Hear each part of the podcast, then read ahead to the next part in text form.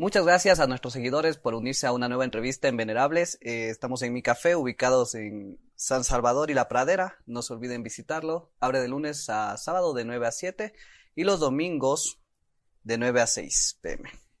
Hoy saludamos a Pedro José Freile, candidato presidencial por el Movimiento Amigo, lista 16, quiteño, abogado, casado. Pedro, buenas tardes. Roque, muchas gracias por estar eh, haciendo este espacio primero. Gracias a ustedes por permitir que la democracia pueda ejercerse de una manera razonable y que la gente pueda enterarse de lo que ofrecen los, los políticos. Gracias a mi café por darnos este espacio también. Vamos a probar aquí unas delicias y a ustedes de nuevo por esta oportunidad eres el candidato con menos cifras en Twitter y en las encuestas anteriormente, ¿no? ¿Es mejor ser político que influencer? ¿Llegaste a conocer o para darte a, eh, llegaste a ganar o para darte a conocer? Creo que ni lo uno ni lo otro.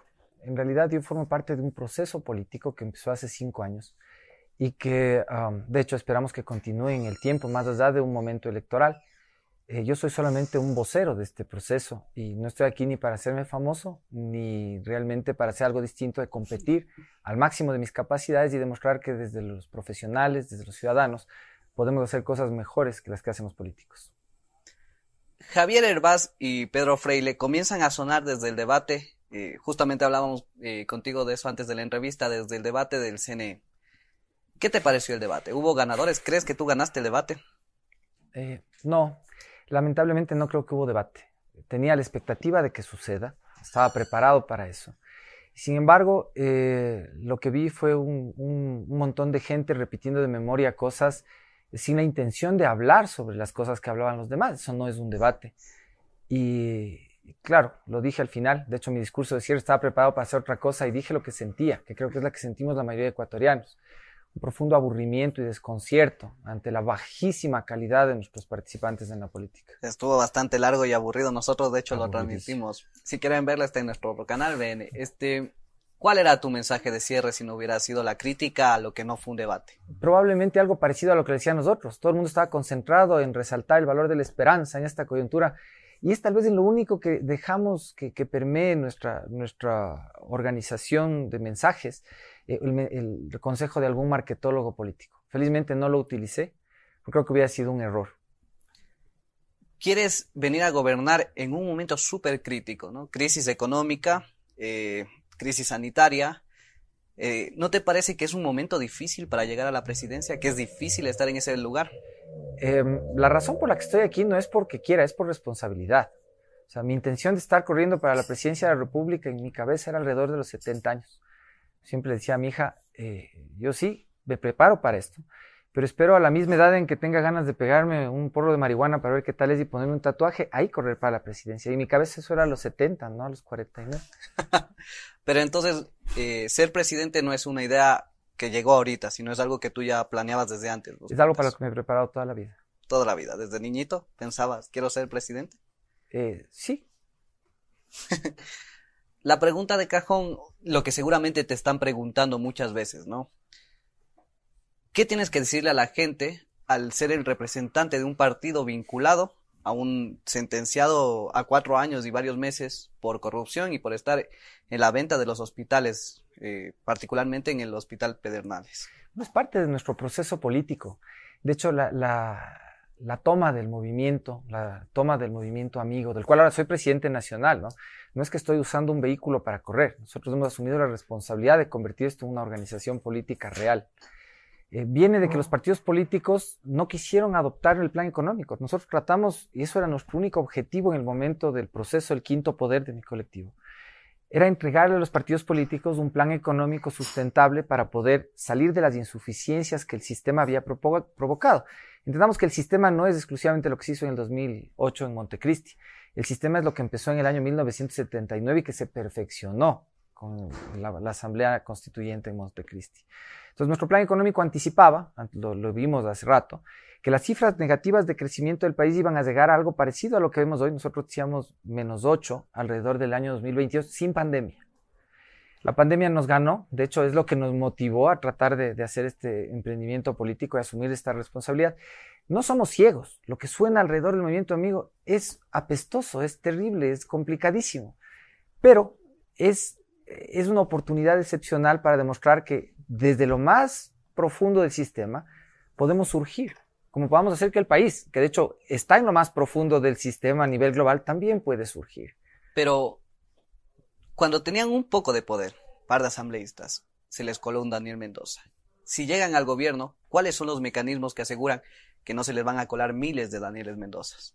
A ver, eh, lo que pasa es que con el tema de Mendoza, de pronto esta parte de la historia es, importante contarla.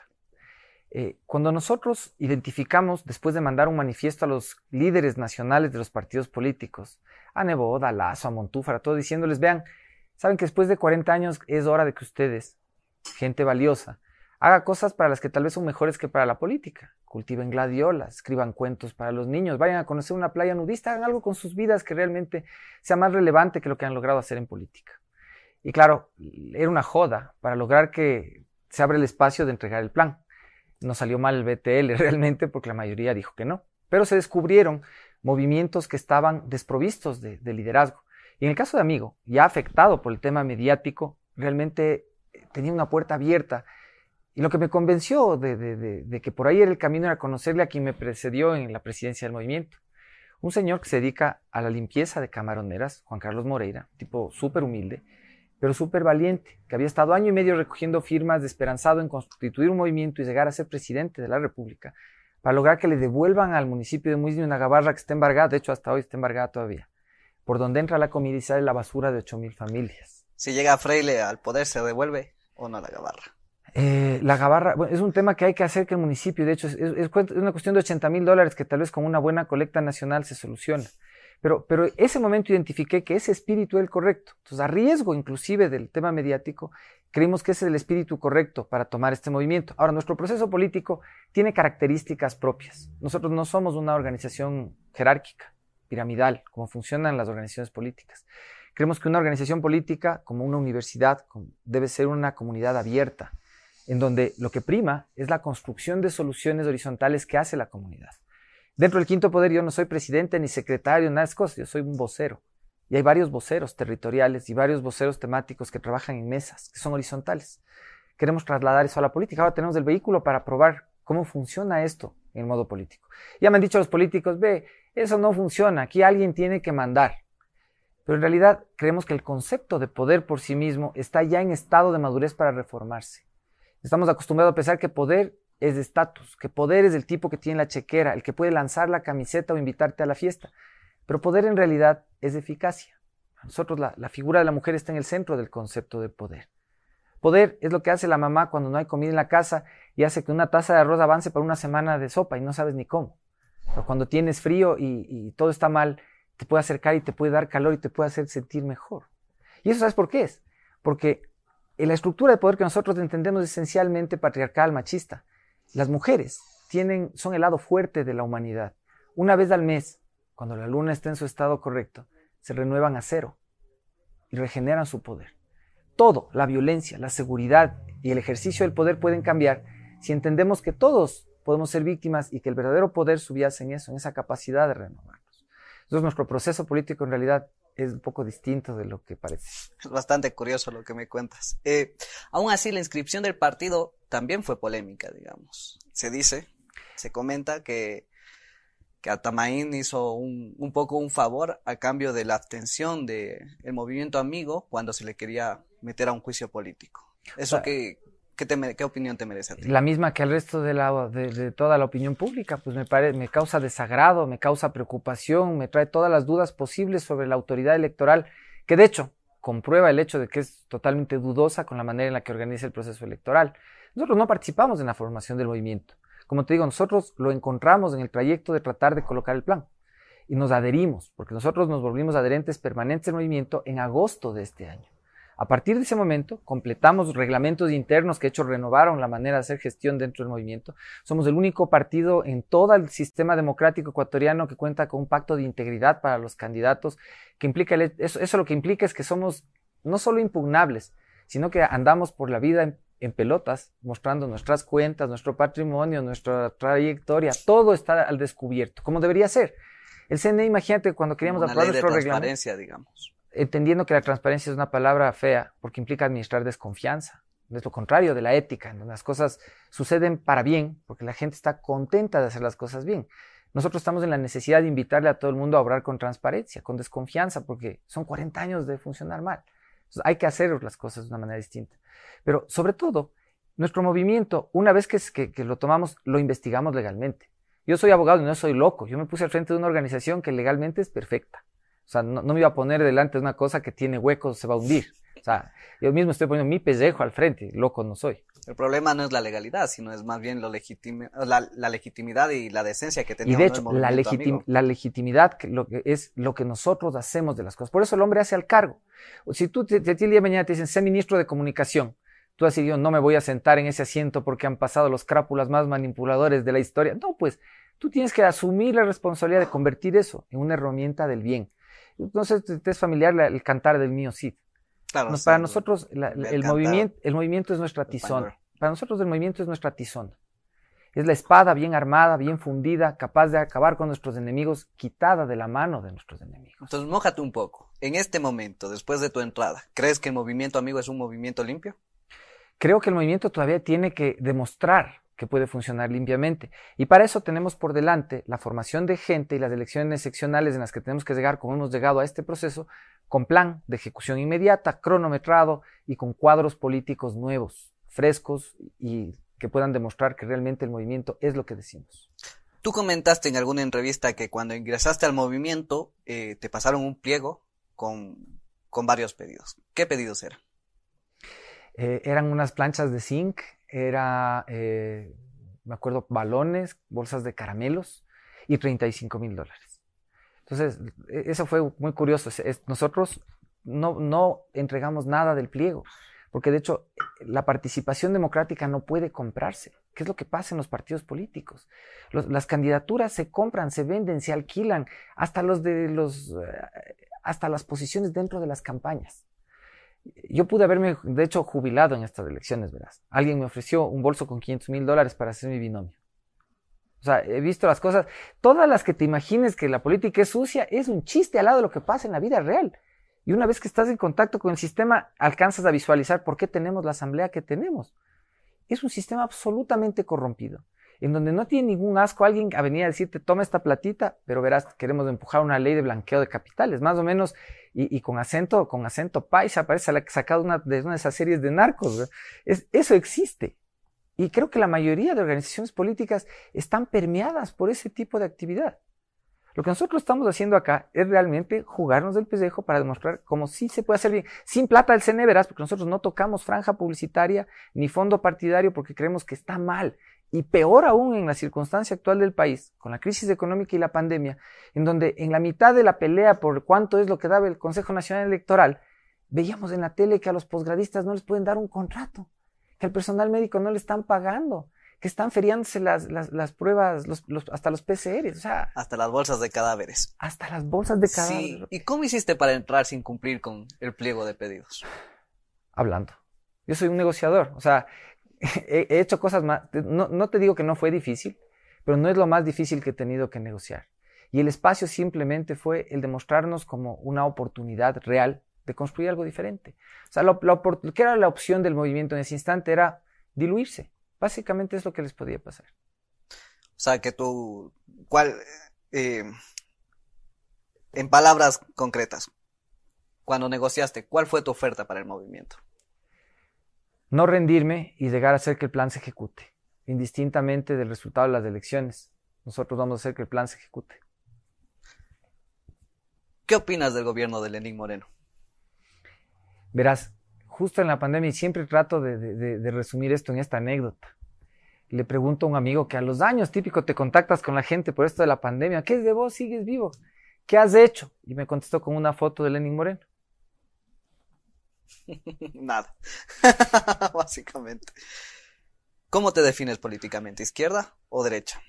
Ah, verás, ese es un problema más grave todavía, porque partes de nuestro plan han hecho que, gente libertaria nos llame y nos diga, por fin un libertario, y hay gente socialista, no socialista del siglo XXI, socialistas que nos dan, por fin alguien socialista en la contienda. Entonces, eh, no sé, para unos somos socialistas, para otros somos liberales, liberales clásicos, libertarios, de escuela austriaca, qué sé yo. Nos ponen los membretes más variados. Que Pero tú, ¿cómo te defines a ti? Como republicano. yo creo que soy un republicano de centro, no republicano a lo gringo, ¿no? A pesar de que me llamaron de la gobernación de Texas cuando hice esta vez, la primera vez, una declaración de sentido a decirnos, hermano, cristiano, y dice que yo un ratito, o sea, cuidado señor, yo no estoy en la misma onda que usted, ¿no? Para nosotros ser republicanos, para mí ser republicano, lo que implica es que en la limitación conceptual del tiempo en el que vivo, el vehículo apropiado para garantizar los derechos, para garantizar las instituciones, es la república. Suena old fashion, suena anticuado, pero es el vehículo que entiendo que puede funcionar. Suena a 1830. Suena a 1830, pero en realidad e, es el Estado como lo concebimos, con instituciones que, deberían ser respetables, no solo respetadas a las patadas, pero, pero es el vehículo que está ahí. Y además nos permite, de una u otra manera, si es que es institucional, que si es un gobierno de izquierda o el de derecha el que venga después de nosotros, igual pueda usar sus planteamientos ideológicos para gobernar de una manera correcta. Porque las instituciones es lo principal, que sean sólidas. Pero ha cambiado el Estado, ¿no? Los últimos 200 años. ¿Qué opinas, por ejemplo, de la participación ciudadana? ¿Contigo se queda o se va? La participación ciudadana tendría que existir. O sea, a mí me preocupa mucho que el símbolo de la participación sea una silla vacía. O sea, de entrada desde el concepto. ¿Qué, ¿Qué haces desde una silla vacía que nadie ocupa? Si tú vas a una junta parroquial, a un consejo cantonal, vas a un consejo, al consejo provincial o a cualquier empresa pública, te vas a encontrarte que la CIS está vacía en serio. Y que los chanchullos y que los negociados suceden porque la CIS está vacía. El sistema está hecho para que la CIS esté vacía, eso es lo que me preocupa. Pero esta república entonces tiene tres o cuatro poderes. Tiene cinco. O sea, mi república tiene tres poderes. Mi república tiene tres poderes porque hoy por hoy tenemos cinco poderes y diecinueve cuerpos colegiados o instituciones de control que tienen la categoría de independientes, autónomas, y cada una son 19 poderes del Estado que no responden a nadie. Entonces tenemos un problema grave, tenemos unas políticas públicas que se gestan en el cuarto de al lado del Poder Ejecutivo, pero que, en las que no adquieren, formación, no adquieren responsabilidad los otros poderes del Estado. Para nosotros sería relevante tener un Consejo de Estado, en donde tengan que dar la cara a las cabezas de los poderes a la hora en la que el Ejecutivo propone una política pública, pero los demás se mojan el poncho. Por caso contrario, ¿qué es lo que pasa? Tienes ahora muchos poderes que en realidad dependen de la chequera del que está en el centro, del Poder Ejecutivo, y que a la hora de ejecutar políticas públicas dicen, no sé, yo ahí no estuve, a mí me están diciendo que eso es de hacer, pero yo soy autónomo, yo soy independiente. Entonces no hay manera de que una política pública se articule. Pero si tú crees, generas de esta cabeza fiscalizadora, ¿no recae sobre esa cabeza también un inmenso poder político? Es que nuestra propuesta es que el poder político pase por control a la ciudadanía. Pongámoslo así.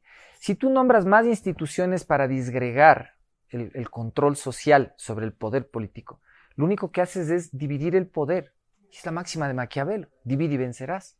Entonces creas un consejo de participación ciudadana ¿qué, peso político tiene para controlar a alguien realmente? O sea, en la hora del té, ¿qué poder tiene? Dicen que Trujillo lo destruyó. No, yo creo que nunca existió un poder ahí. O sea, yo creo que Julio César Trujillo hizo muy mal en no provocar una, una reforma de fondo. Y más bien, estas cláusulas de temporalidad, de accidentalidad en el manejo de las instituciones, rompen la institucionalidad.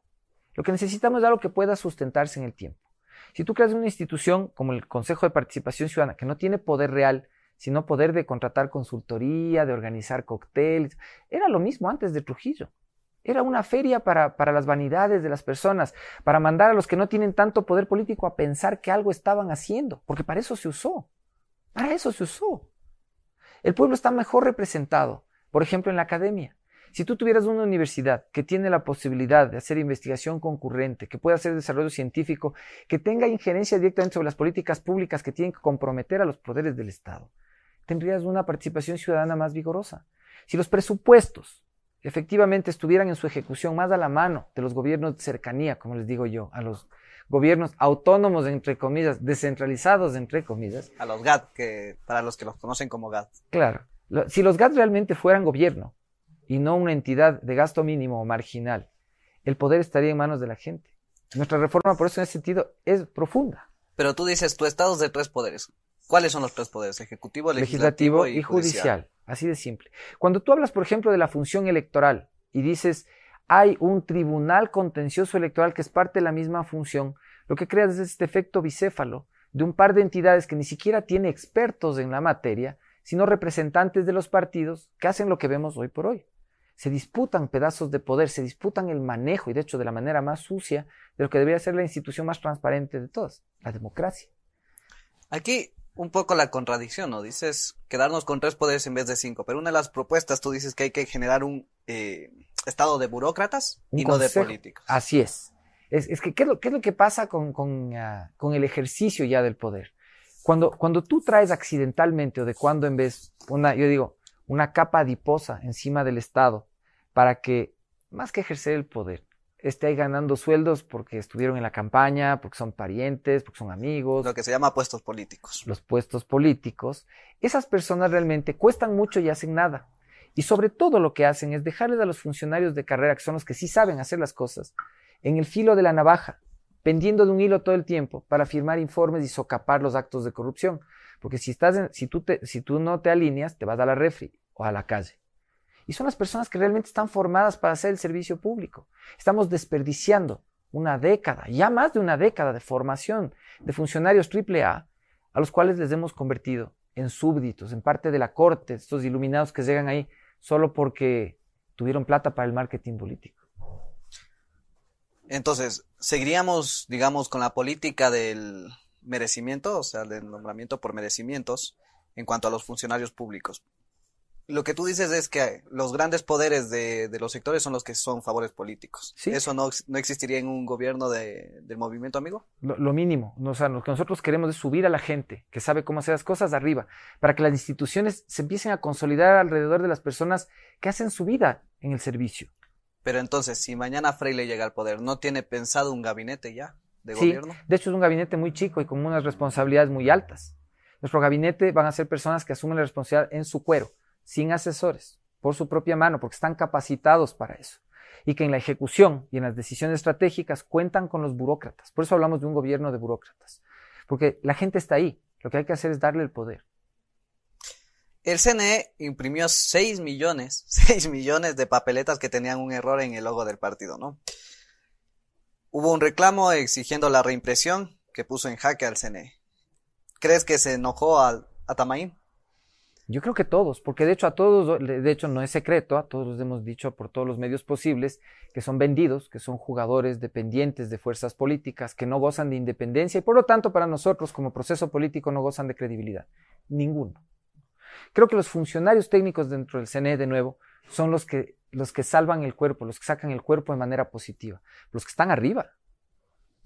Deben volar las cabezas. Una de las propuestas es... Eh, de hecho, quiero solo una presión adicional sobre el tema, verás. El sellito, el sellito a nosotros no nos pone ni nos quita. En nuestro proceso político el sellito es lo de menos. Si, si es que el tema no era el sellito de nuestro movimiento, lo ponían ahí en la, en la papeleta del Isidro Romero la, cara de Tribilín, por más parecido que sea, no es lo mismo. En realidad, ese error en un documento como este es una violación de, de solemnidad sustancial y por lo tanto puede tirar a la basura no 500 mil dólares, sino 25 millones de dólares de todo el proceso, porque le provocaría una nulidad absoluta a todo el proceso eleccionario. Y más que el dinero, es el hecho de jugar con la voluntad de los ecuatorianos, porque el sistema democrático, más que el dinero, es la voluntad del pueblo. Entonces, el sellito no es lo relevante. El tema es poner en riesgo de, de, mano de las personas que suman que son los expertos y en quienes deberíamos confiar la sostenibilidad de todo el sistema. Una de las propuestas del movimiento amigo es eh, generar recursos extraordinarios o conseguir recursos extraordinarios para pagar la deuda. No, no es para pagar la deuda. Ojo, es para generar valor, para generar condiciones nuevas para renegociarla, que es muy diferente. Pagar la deuda, de hecho, es, es, es lo obvio, es lo fácil, es lo que los becarios del Fondo Monetario hacen para ir a terminar de funcionarios en Washington o Nueva York. Eso es, eso, es eso es el esfuerzo mínimo del vago enquistado en esa capa adiposa de la élite puerca que está alrededor de un mal gobierno. Sí, eso no vamos a hacer. Nosotros estamos planteando, muy a nuestro pesar, es la necesidad de duplicar nuestro volumen de crudo exportable, muy a nuestro pesar, porque nuestro plan de largo plazo es no depender del petróleo. Pero es lo que hoy tenemos. Esto es lo que tenemos para ponernos de pie. Es un poco contrario a los partidos verdes que están muy de, están muy de moda hoy día. Los partidos verdes De hecho, te, te sorprendería ver el tejido del quinto poder de quién está hecho casi todos son ambientalistas, son biólogos son conservacionistas. Pero para poder llegar a otro momento tenemos que actuar con un sentido de urgencia y un sentido práctico. El evento económico que vivimos no tiene comparación para la humanidad en 600 años y para nuestro país al menos desde 1843 cuando en Guayaquil se murió un cuarto de la población por una epidemia también. Entonces, las soluciones que tenemos que dar tienen que ser concurrentes al tamaño de la emergencia. Y lo que podemos exportar sin cargarle más impuestos a la gente, sin recortar el Estado, es petróleo. Y que de hecho podemos hacer sin dinero estatal. La idea nuestra es reorganizar la contratación petrolera. Tenemos unos enemigos heavyweight realmente alrededor del tema, porque vamos a quitarle contratos y vamos a quitarle el mame a un montón de gente que, que son un grupo chiquito, felizmente, pero que se enriquece a costilla de todos los demás. Y vamos a poner esto en manos de operadores que hagan la inversión que el Estado no puede hacer.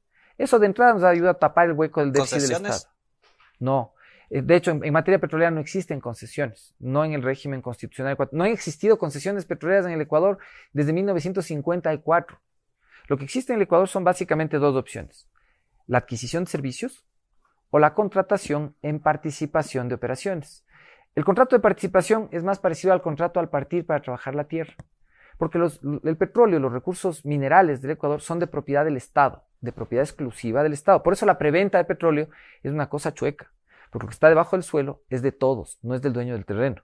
Entonces, lo que vamos a hacer es traer estas empresas se llaman operadores, ese es el nombre usual en la industria, que lo que en realidad son inversionistas en correr el riesgo de sacar el petróleo garantizándole al dueño del recurso un volumen mínimo o una cantidad mínima de dinero con el, contra el costo de la extracción que barril por barril ellos te garantiza. Eso hasta cierto nivel, porque si el precio sube, lo cual es poco probable, pero digamos que el precio sube, porque no hay que descartar esa posibilidad existe, ellos se reparten contigo los excedentes por encima, por ejemplo, de 40 dólares. Hoy por hoy el Ecuador está pagando cerca de, 42, de entre 32 y 42 dólares por barril costo de producción. Eso, es lo que estamos pagando. Y lo que deberíamos estar pagando es entre 9 y 12. ¿Cómo es que estamos haciendo eso? Pues, o sea, no sé. O sea, debe haber corrupción alrededor de eso. No me explico de otra manera. Una pequeña cosa que llegó tu, tu postre. Muchas gracias. Es un postre. ¿Cómo se llama el postre? Un brownie. Brownie con chocolate. Ah, con, bola, con helado. Y esto es un frappé de chocolate, de, perdón, de caramelo. Eso es rico el frappé. Muchísimas gracias. Este, les recordamos que estamos en Mi Café, estamos en la Avenida San Salvador y Pradera. No olviden visitar el lugar, muy bonito. Gracias a Mi Café. A ver, vamos a ver qué es esto. Verás que soy bien exigente, ¿no? Soy comensal profesional. de de primera.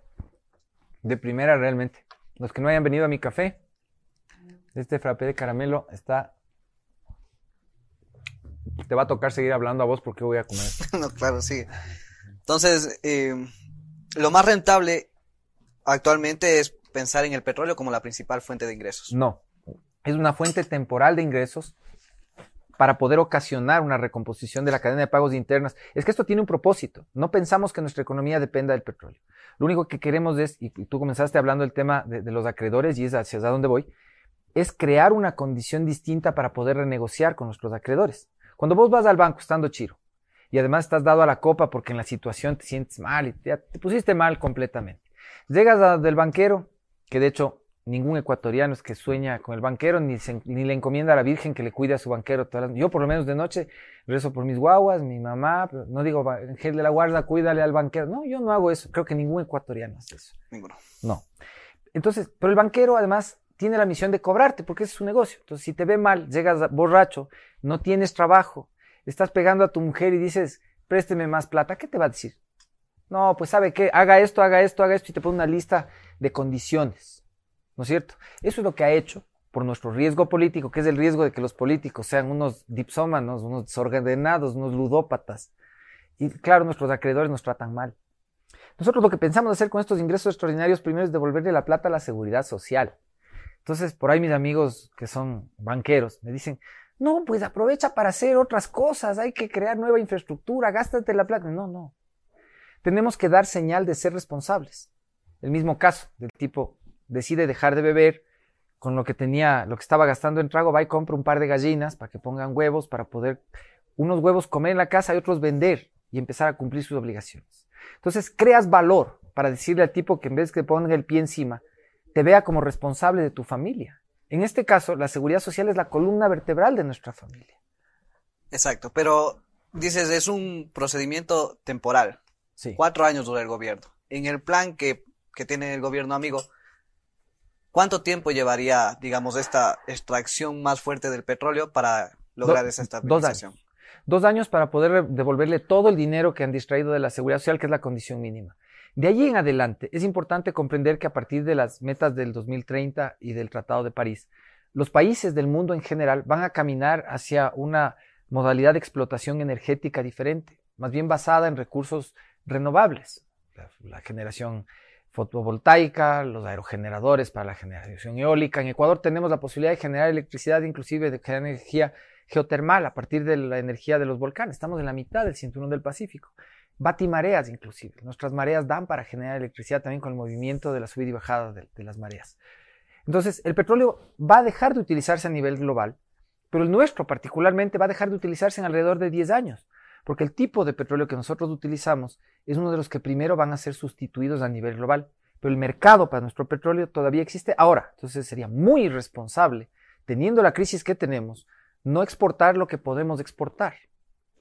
Y eso servirá para Hablabas tú de una reestructuración de la deuda. Primero devolverle, es que la reestructuración es, de nuevo, la estrategia es generar valor.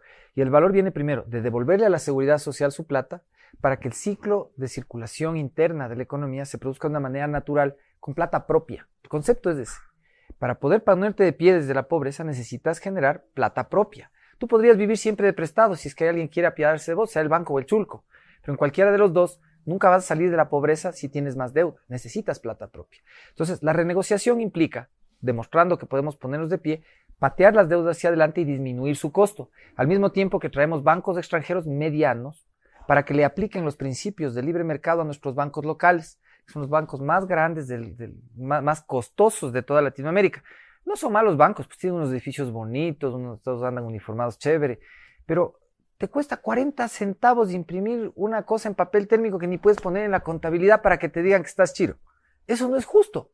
Y esto, no, esto funciona así porque al ser pocos los grupos económicos que controlan el mercado, entre ellos manejan el factor de riesgo, dicen stakeholders. Entonces se dividen el mercado y ponen su factor de riesgo y cobran lo que les da la gana. Dicen, no, no, es del gobierno el que fija. Son ellos los que fijan, porque son muy pocos y no hay competencia. El crédito formal no les llega jamás a un tipo que tiene una hectárea de terreno y quiere producir algo solo.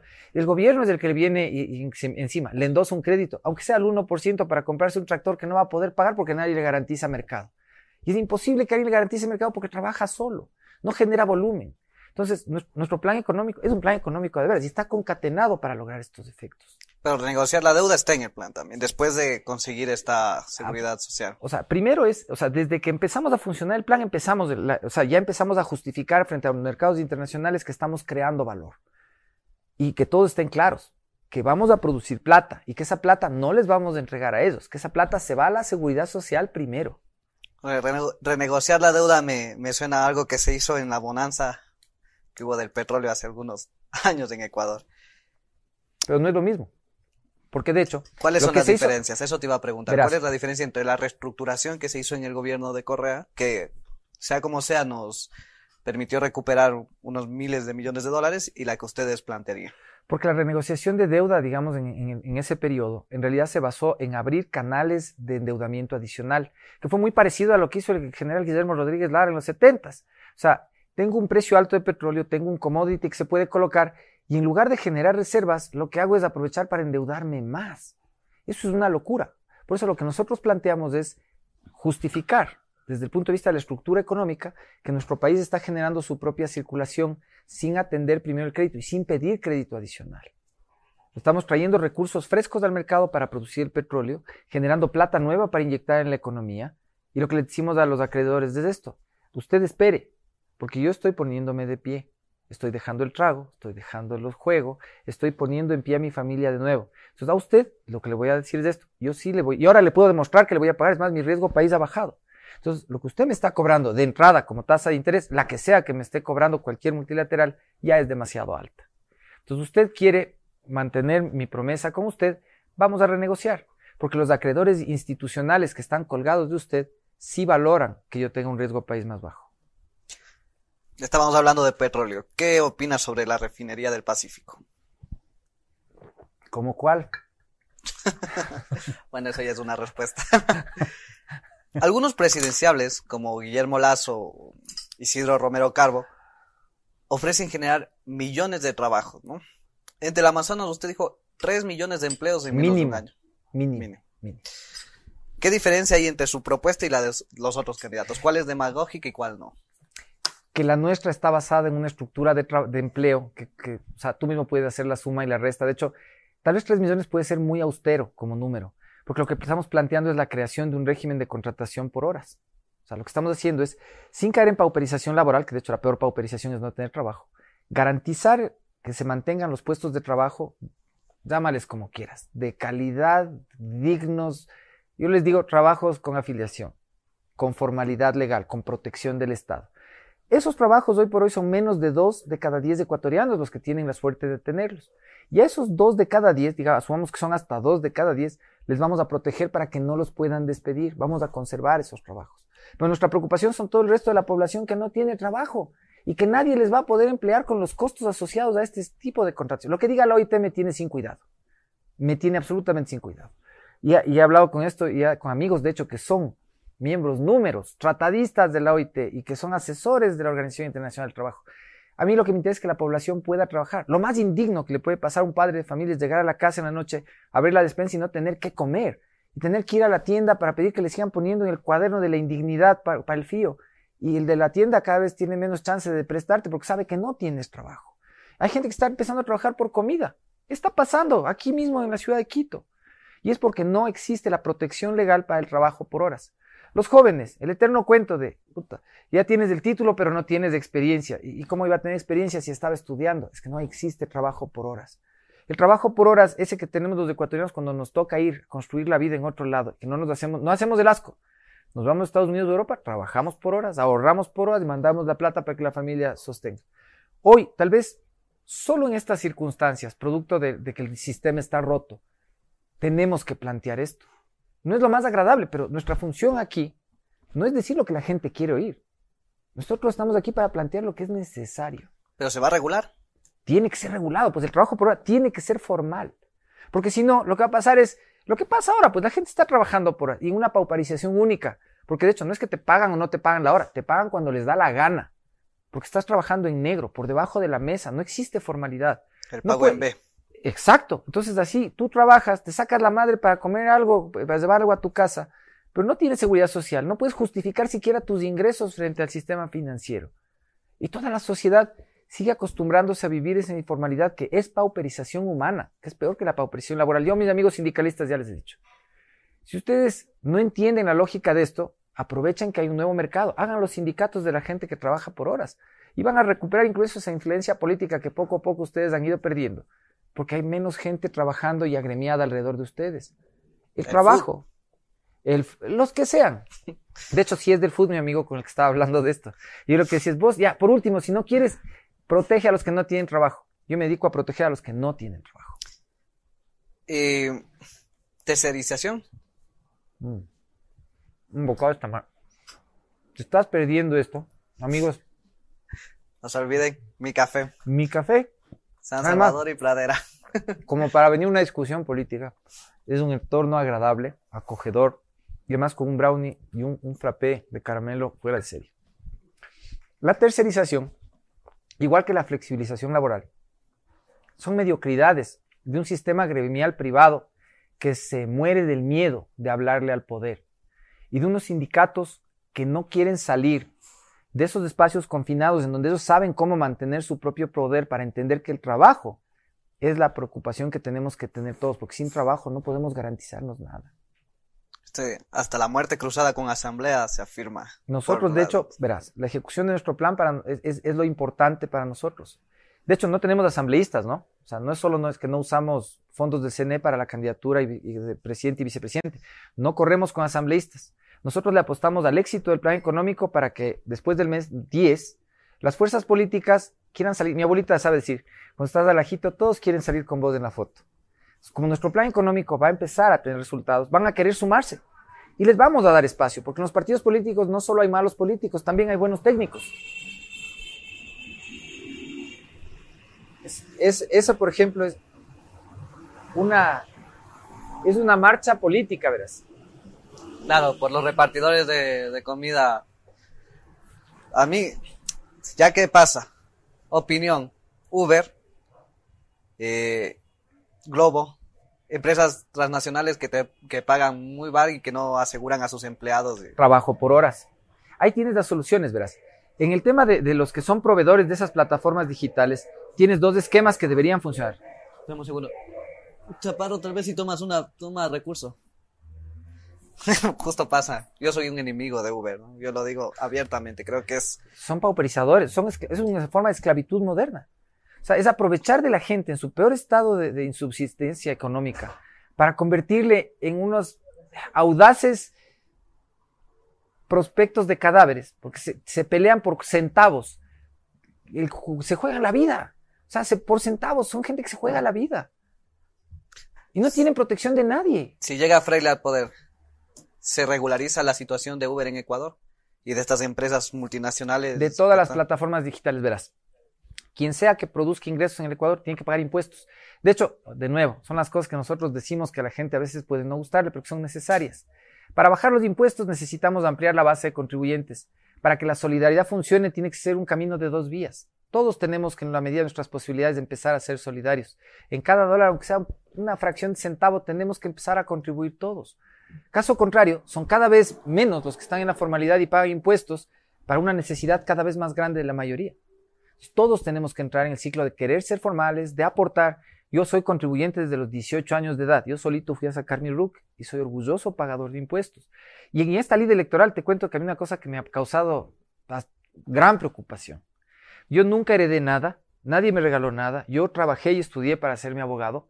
Pago impuestos desde que tengo 18 años de edad. Estoy afiliado a la Seguridad Social porque creo que funciona y debe funcionar. Y veo que solo un tipo que es dueño de banco paga más impuestos que yo entre todos los candidatos del país a cualquier dignidad. Solo él paga más que yo. Hay un multimillonario por ahí, ¿no? Pero él es un multimillonario. Yo soy un tipo que tiene que salir igual a trabajar todos los días, incluso durante la campaña para poder comer. ¿Paga menos que tú? No, él es el único que paga más que yo. O sea, el dueño del banco es el único candidato que paga más que yo. Y hay otro multimillonario, un ex cuñado de. Paga, paga 500 dólares, cero creo que paga. O sea, todos que exportan ni sé qué, que tienen hacienda ni sé cuánto, que la bebida es. Todos tienen propiedades, carros, casas, ahí les puedes ver.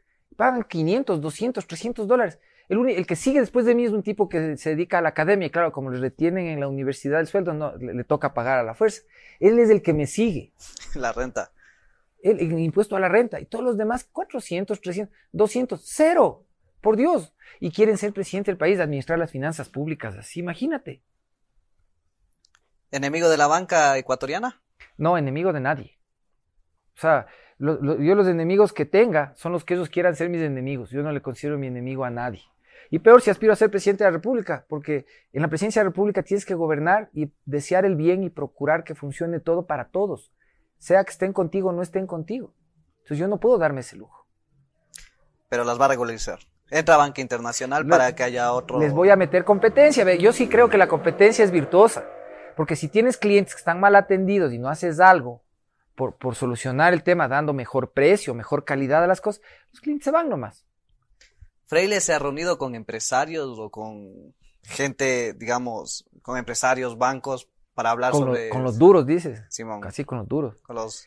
Claro, ya te digo que me han dicho que mejor no diga esto. Eh, decías, ¿no? Que crees en la, en la salud, en el sistema, digamos, de... Seguridad, social. social. Exacto, 10, perdón. ¿A favor de la privatización o en contra de la privatización de la salud? No, en contra. Para nosotros la salud es un servicio que tiene que ser 100% público. Lo que tiene que tener es una administración técnica, que se llama operación privada, se llama así. No implica privatización y es importantísimo entender la diferencia entre lo que es privatizar y operar. La privatización implica que le pasas del patrimonio que es del Estado a un privado, le vendes la hacienda, la hacienda con ganado y con todo, le vendes, le trasladas del patrimonio. Y el otro te paga por partes, te paga de una, de pero es una venta realmente la privatización. lo que nosotros hablamos es que tenemos que suplir la necesidad de atender bien a los usuarios. Y cuento una anécdota de la vida real también. Hace algunos años estando en Alemania descubrí que tenía problemas de, riñones, que producía cálculos, una cosa que es común en mi familia paterna. Por eso yo siempre he pensado que, que todos pensaban que es importante hacerse ingeniero, ha sido porque todos hacen cálculos, pero han sido renales. Y descubrí esto estando de viaje en Alemania y me tocó ir al médico, no sabía nada. y con la, con la, duda si, el, si el seguro de viaje vale, no vale, será que es un problema grave, la tarjeta aguantará lo que toque, o sea, llegas al hospital, en este caso fue la, clínica, la clínica U de, de, Múnich, un hospital gigantesco. Llegas y, no te preguntan usted quién es, qué tarjeta tiene, dónde está afiliado, nada. Lo único que te preguntan es, ¿usted cómo se siente? ¿Cómo se siente? Y tú quieres sacar la tarjeta, no, ¿cómo se siente? Y tranquilo, y vos estás pensando, me van a reventar estos tipos porque te empiezan a atender, te pasan al tomógrafo, te toman el examen de sangre, llega el doctor, una señorita bien alaja te atiende. Todo una maravilla. Y de pronto ya te dan las pastillas, tomes esto, en 15 días venga el médico y vaya. Y por si acaso, ¿cómo se llama? ¿Y, dónde es la caja? No, vaya nomás. Esto es un servicio público. Pero el cuento no acaba. Y a los 15 días llegas donde el médico, a la consulta del médico, y claro, igual te atiende muy bien, y un poco parco el médico más bien, no tiene la señorita bonita que te atiende en el hospital, sino una señora así más maltoncita, pero que pase, siéntese, tal, es que, pero igual te atienden, perfecto, exámenes, váyase. ¿Cuánto es? La señorita, ¿cómo cuánto? Sí, o sea, le, pago, ¿no? Doctor, venga el doctor. Viene el doctor y dice, usted no puede pagarnos. Eso, eso sería recibir una coima. Esto es un servicio público. Usted tiene que firmar ese formulario y el Estado se arregla conmigo. Usted no puede pagar. Si algún médico en Alemania le quiere cobrar a usted, tiene que ir a la policía de inmediato, porque esto es un servicio público. Ese es, ese es el sistema que sirve como referencia para... Ese es el sistema que sirve como referencia. Y ese, ese sistema implica, para comenzar, que el presupuesto general del Estado, asignado históricamente en el Ecuador, que está por ahí con el de la educación alrededor nominalmente de 4 mil millones de dólares, de los cuales la mitad estará llegando a donde debe y la otra mitad está yendo a los bolsillos de alguien más, un cuadro médico que se pudre el 40% en las bodegas o en los sobreprecios de ambulancias, en el reparto de hospitales, en todas esas cosas. Debería estar cerca de 8 mil millones de dólares para el tamaño de nuestra población, para que no exista la diferencia entre quien va a la red pública y sueña que le atiendan en el IES y el que va al IES sueña que le atiendan en la clínica privada y el que va a la clínica privada regresa a la casa y dice, ay, ay, ay, sacaron la madre, porque no puedo pagar la cuenta. El sistema tiene que ser uno solo. El servicio público no puede tener diferencias. Los operadores privados son los que mejor saben y dan garantía del servicio. Hoy por hoy, como el sistema está gobernado no por técnicos, sino por políticos, a ver si te atienden un reclamo de mal servicio a ver si te dan una cita a tiempo cuando necesitas. Eso no solo en la red pública. La red pública tal vez un poco mejor que el IES hoy por hoy, pero todavía está por debajo de cualquier estándar que implique atender a los usuarios primero y no alimentar a los políticos. Sin embargo, a mí, una propuesta que leía yo, ¿no? Concesionar los servicios que el Estado no debería manejar. Sí. ¿Qué servicios son? ¿No salud? No. No, no, salud no. ¿Educación? No. Los servicios de fuerza y energía, por ejemplo. Si tú... minas y petróleo. No, tampoco. Para mí, ya te he explicado, para mí el tema, de, el, tema de petróleo es contratos de operación, jamás concesiones. Yo estoy de acuerdo con el manejo del recurso como exclusivo del Estado bajo el suelo. Eso estoy conceptualmente, esa es nuestra línea. Y el contrato de operación que tenemos muy claro cómo funciona la herramienta para poder traer la inversión. En materia minera, en donde se han hecho concesiones, para comenzar por ahí, el sistema concesional ecuatoriano es precario es poco atractivo para que se traigan, se traigan inversiones, porque el proceso de tramitología alrededor de la apertura de, nuevos sitios de exploración y explotación es enormemente corrupto. La gran parte de la minería que pasa en el Ecuador, de hecho, es ilegal, no es legal. Porque la minería legal depende de muchas coimas. En la parte ambiental, en la parte de seguridad industrial, en la parte ocupacional, en la parte de importaciones. Hay coimas en todos lados. Entonces, ¿qué empresas vienen acá y logran moverse? Las más sucias. Las más limpias normalmente siguen esperando que llegue alguien y haga las cosas mejor.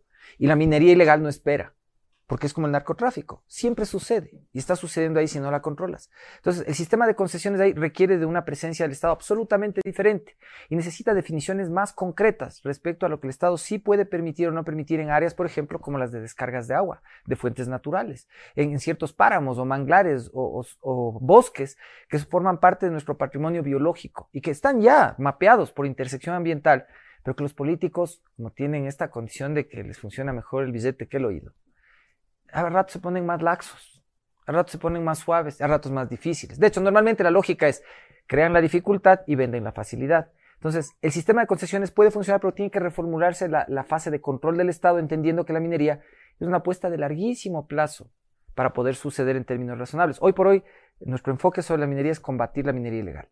En fuerza y energía que te decía, eso sí son concesiones. La tasa de demanda de energía de cualquier país del mundo es paralela a la tasa demográfica de crecimiento del país. Como los ecuatorianos somos cariñosos, resulta que tenemos guaguas un montón comparado al resto de la región. Cuando estamos en mejores circunstancias económicas, estamos alrededor del 6 punto algo. Estando ahorita mal, en pandemia, dicen que estamos por alrededor del 5. Yo no sé si en el encierro realmente hemos dejado de ser cariñosos, no sé. Eso habría que ver después de unos meses qué es lo que pasa, pero cada vez que nace un guagua, tú necesitas más energía. Y la realidad de que construimos centrales para producir es una verdad a medias. De hecho, si estuviesen funcionando todas, para el año 2023 ya habríamos copado nuestra propia demanda interna. La, OLADE tiene vastos estudios sobre el tema, no solo nuestro, sino de toda la región, de cómo crece la demanda de energía y en dónde crece más. El Ecuador tiene que volver a invertir en construir fuentes de energía. De hecho, tienen que ser renovables, porque poner un generador térmico es facilito. Lo que necesitamos además es reconceptualizar la manera de enfrentar la infraestructura hidroeléctrica, para que no construya solo una central.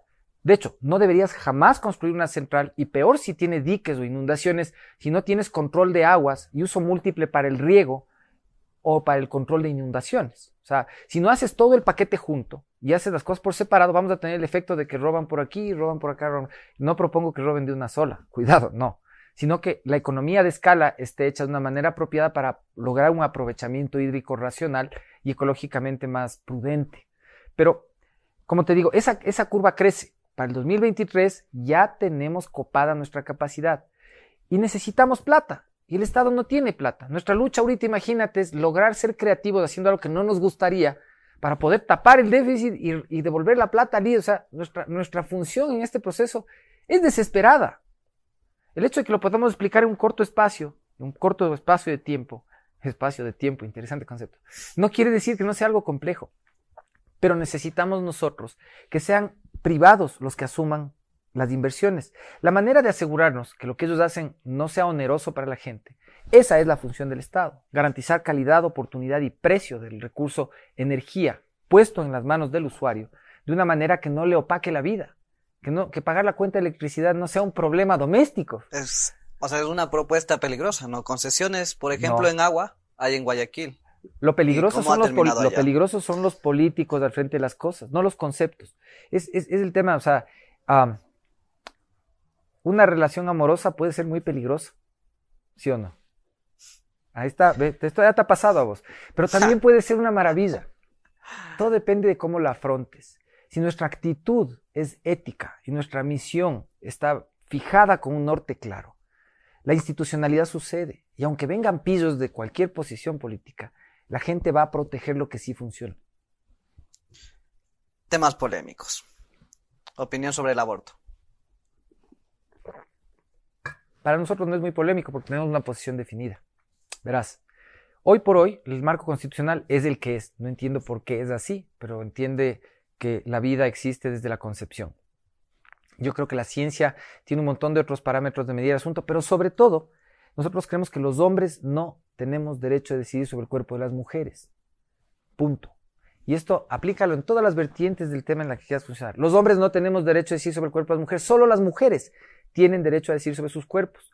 Eso sí, las familias tienen que tener la garantía de decidir los valores con los que educan, de, los que educan a, a sus hijos, y eso es parte de ser un Estado laico. Pero el derecho de las mujeres no lo podemos regular los políticos. Pero, mójate, ¿a favor o en contra entonces? A favor del aborto en el caso de violación, que es la discusión inmediata que hoy sucede. Pero ¿sabes qué? más que mojarme, yo lo que te digo es, mójale a todo el mundo con otro tipo de discusiones que todavía no se han provocado. Todas las discusiones de la vida bioética están pendientes. ¿Qué de la maternidad subrogada, por ejemplo? Yo hasta ahora no oigo a nadie. El otro día, ah, en una conversa ahí con los otros candidatos presidenciales, les digo, ¿ustedes qué opinan de la maternidad subrogada? Creo que en la vida habían oído el término. O sea, me, me quedé, esas son las cosas que me preocupan y están de candidatos a presidentes. Pero la pregunta es del aborto, a favor de la violación, a favor del aborto a, en caso de A favor de, la violación nunca, pues hijo, ¿cómo vas a preguntar? A favor del aborto en caso, de, violación. Claramente sí. Matrimonio entre personas del mismo sexo. Yo creo que las personas tienen el derecho de ser felices. Y si, si tu felicidad está en amarte con alguien de tu mismo sexo, el Estado tiene que garantizar que camines. No te podemos regalar, no te podemos garantizar que seas feliz, pero te podemos garantizar que tienes el espacio y el derecho de intentar serlo. se llevaría el debate. Eh, como abogado tengo que decirte, sí, el debate tiene que suceder. Lo que yo sí haría como abogado es una tara mental personal de mi propia, los vicios de mi educación, porque yo soy yo en mi entorno, como decía Sábato. Es que no le podría llamar matrimonio con la palabra matrimonio, a menos que cambiemos el diccionario. Primero. Entonces sería un consenso de todos los países de la lengua española primero. Pero que esa unión con los mismos defectos pueda suceder, sí, ya te digo, o sea, el camino de la felicidad, eso es lo que tenemos que buscar para todos.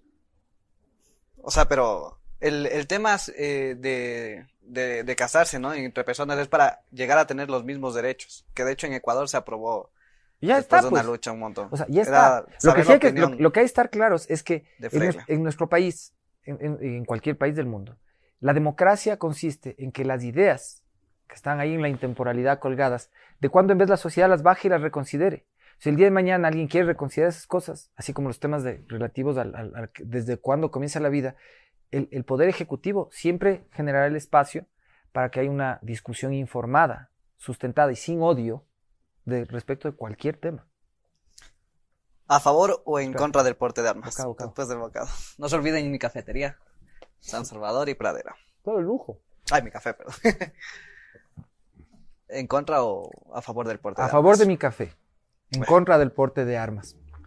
Yo creo que tenemos que fortalecer la misión cívica de nuestro aparato de, seguridad, de la Policía Nacional, darle formación continua, darle todos los elementos técnicos, incluido armamento y formación continua que requiere para hacer su trabajo. Creo que es indispensable provocar reformas legales porque los policías ahora son víctimas del ejercicio del oficio. Es como que a ti te, te garantizaran que vas preso por ejercer bien el periodismo. O sea, necesitas garantías, hasta inmunidad de pronto en el caso del periodismo para hacer trabajo. En el caso de la policía no inmunidad, pero como, como hay, está involucrado directamente el uso progresivo de la fuerza, sí elementos de defensa para cuando hacen bien su trabajo, nunca para cuando hacen mal su trabajo, obviamente. Pero ¿sabes qué? En, el tema del porte de armas hay algo que va más allá de eso. Tengo que meterle ahí porque es un tema que tiene que ver con lo que hablábamos al comienzo sobre el poder. Es la empatía. No podemos nosotros esperar de la policía lo que nosotros no hacemos por nosotros mismos. ¿Tú sabes cómo se llama el oficial de policía a cargo de la UPC cerca de tu casa? No. La mayoría de ecuatorianos no sabemos. Cuando a mí me preguntó esto, un chico, 22 años, 21 años, me cogió, me cogió fuera de posición totalmente. Y me dice, ¿y usted cómo, con qué derecho cree usted que tiene que exigir solamente que le protejan? Y un policía tal vez que está cuidando su casa y que es el que va a tener que responder el rato que le estén asaltando, capaz que no está armado. Capaz que lo que tiene a la mano es un gas que puede estar hasta descontinuado, que está comunicándose por el celular que él mismo paga. Y usted ni siquiera sabe cómo se llama, pero quiere que le cumpla. Bueno, en eso yo no estaría tan de acuerdo porque estoy casi seguro, y lo sé, que se invierte más en armas que en vacunas en este país. Eso es verdad, pero el hecho de que eso suceda así, lo que quiere decir es que hay que invertir más en salud. Por eso topamos el tema del presupuesto en salud y en educación. En realidad se está invirtiendo muy poco, pero en seguridad la sociedad tiene que hacer más, verás. La mejor manera de combatir la violencia es la estabilidad económica. Cuando la gente está mejor, es menos probable que haya violencia. Cuando la gente está más educada, es probable que haya menos violencia. Cuando la gente se organiza por sí misma, es probable que tengamos medidas disuasivas en el entorno en el que vivimos, que hagan que el crimen suceda con menos frecuencia. Entonces, más allá de, yo he estado en la calle chupando gas, me he dado de, me he dado de, de coñazos con la policía en las manifestaciones también. Y no hace mucho. No es que hice eso de Wambra, hice esto en los últimos cinco años varias veces. ¿En octubre? En octubre estuve en la calle, ahí puedes ver mi, en mi fanpage. Yo estuve en la calle. De hecho, estuve dentro del, del lago de la Casa Cultura sacando de ahí a un amigo político. De hecho, que si salía en la foto ahí, no estuviera de político el día de hoy. Estuve ahí. Y estuve con un compadre mío que es policía, viendo a su familia, porque él estaba, de hecho, desarmado en la calle. Y estuve en un destacamento militar viendo al marido de una amiga que estaba preocupada que él estaba, y él estaba también desarmado de adentro. Y estuve con los manifestantes. Y después estuve limpiando la calle después de la manifestación. Yo sí estuve ahí. Y estuve con la gente. Lo que no vi es uno solo de los degenerados de los políticos ahí porque estaban escondidos. Hmm. Les hemos preguntado. Algunos dicen que no fueron porque no era el momento, ¿no? Tú puedes ver en mi fan, tú puedes ver porque está en video. No te estoy contando un cuento. Yo estuve ahí. Sin embargo, o sea, en contra del porte de armas. Sí si llega al poder, ¿cobrará impuestos a la iglesia? Me pones en una, situación difícil porque verás, mucha gente cree que soy curuchupa y no soy. De hecho, yo me hice, me hice virtualmente católico de rebelde y soy pésimo católico. Creo que eso de ser buen católico debe ser la cosa más complicada o improbable de ejecutar. Más fácil ser budista, lejos. Ser buen católico, si es solo por el manual, es, improbable. De hecho, tengo diferencias grandes que he explicitado dentro de la comunidad católica sobre la forma de funcionar del pontífice Francisco I. no tengo mala relación con el movimiento familiar cristiano, me formé en un entorno en donde había mucha gente del Opus Dei, fui asistente de cátedra de un arzobispo de Quito, pero creo que la Iglesia católica en general tiene una deuda enorme con sus fieles, una deuda de liderazgo Creo que desde que el Papa Benedicto asumió el pontificado, la Iglesia se ha quedado sin liderazgo. Y creo que hoy por hoy tiene al frente un político, que de hecho se debe a la política y ya no a la Iglesia. Hay mucho clero y muy poca Iglesia en la Iglesia católica. Así que lo menos que tienen que hacer, además de que no son la organización piadosa que deberían ser, es pagar y pagar muy bien los impuestos que les toca. Ah, es la respuesta, cobraría impuestos a la Iglesia. Claro que sí. Como empresario, ¿alguna vez pagaste en B? Nunca. De hecho, ese es mi eh, trabajo, verás. Mis servicios consisten en lograr que pasen cosas que normalmente pasarían con corrupción, sin corrupción. Por eso pongo énfasis en el tema de crear valor alrededor de la negociación. Yo creo en el poder de hacer inteligencia, de entender el entorno, de ajustar las tuercas y usar la ley como, una, como herramientas para poder negociar. No pago coimas porque me parece que eso desnaturaliza los negocios. Pago impuestos porque creo que eso es lo que legitima el esfuerzo que hacemos todos para que pasen las cosas en nuestro entorno. Estoy afiliado a la seguridad social porque creo que el sistema de hecho es valioso. Por eso incluso el quinto poder, nuestro proceso, está inspirado en la revolución juliana porque creemos en instituciones, por eso incluso nos llamamos republicanos. Lo que estamos planteando aquí no es una presencia en las elecciones, es un proceso político. Promueve un examen sobre cuestiones básicas del Estado como requisito para... De hecho, ciencias de Estado, no cuestiones básicas. Yo creo que el presidente de la República debería pasar un examen de cuarto nivel en ciencias de Estado con una nota mínima para poder ser candidato. Si no, vas a tener 20 veces el show ese denigrante que tuvimos en los debates, pues. O sea, vamos a multiplicar eso. Aburridísimo eso. Vamos o terminamos haciéndoles una gincana o, un, reality, alguna nota así para que sea más entretenido. Pero en realidad es irresponsable, pues. O sea, personas que no tienen una vaga noción de en qué consiste la cuenta única del tesoro, qué es el Banco Central, qué son las relaciones geopolíticas, cuál es la diferencia entre un cónsul y un embajador, cuál es la diferencia entre un policía y un militar, qué es un tratado internacional, qué es la pobreza. No, simplemente no. Están ahí porque pagaron para tener el espacio. Eso tenemos que cortar. ¿Cree que el café de Giovanni Andrade en el debate del CNE tenía escapolamina o alguna droga? Yo te puedo decir que tomé ese café y no logré estar en la plenitud de mi capacidad para el debate. Así que, quién sabe. Em, ¿Te han cenecido te han... Team, team cenecido team eliminar el cenecido? Team fortalecer instituciones que no dependen de la voluntad de los políticos. Creo que el Senacid con el mismo nombre y demás debería estar en manos de los académicos de verdad, no de académicos que son amigos del poder, porque al final de cuentas solo son unos HDPs, digo, unos PhDs en el entorno del presidente y eso está mal. Yo creo que tiene que tener independencia a la institución para que sea realmente eso. ¿Qué candidato presidencial, opinión personal, es más ridículo de los 15 que hay entre sus contrincantes?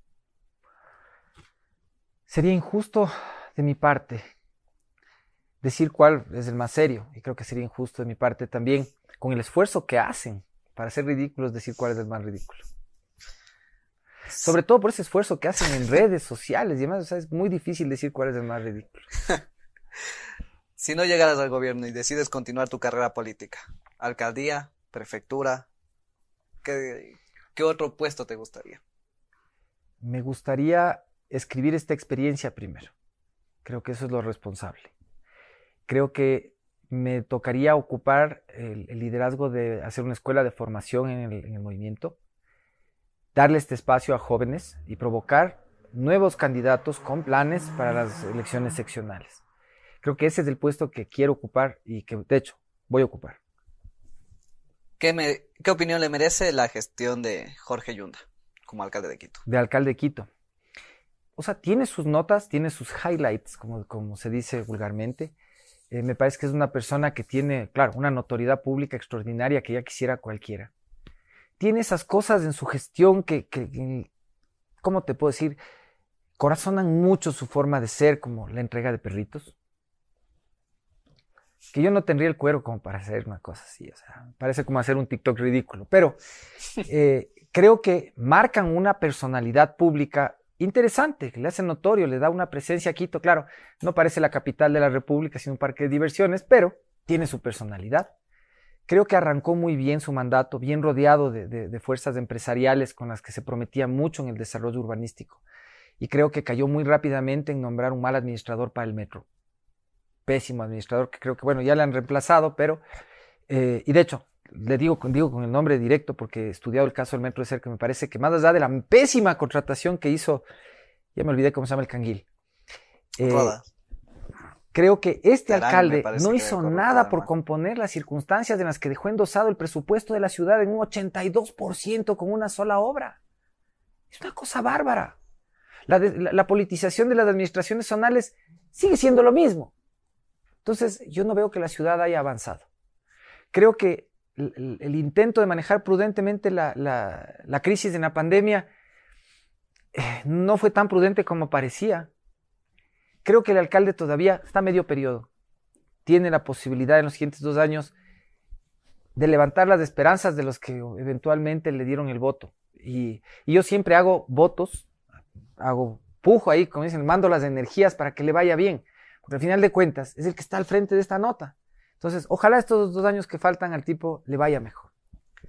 Para ir terminando, una dinámica. Tienes que elegir entre una de las dos. Pero espérate, me compra esto más de esto, que mi café nos da este brownie que hay que...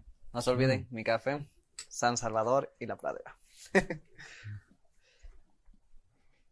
¿Artes marciales o natación? Natación.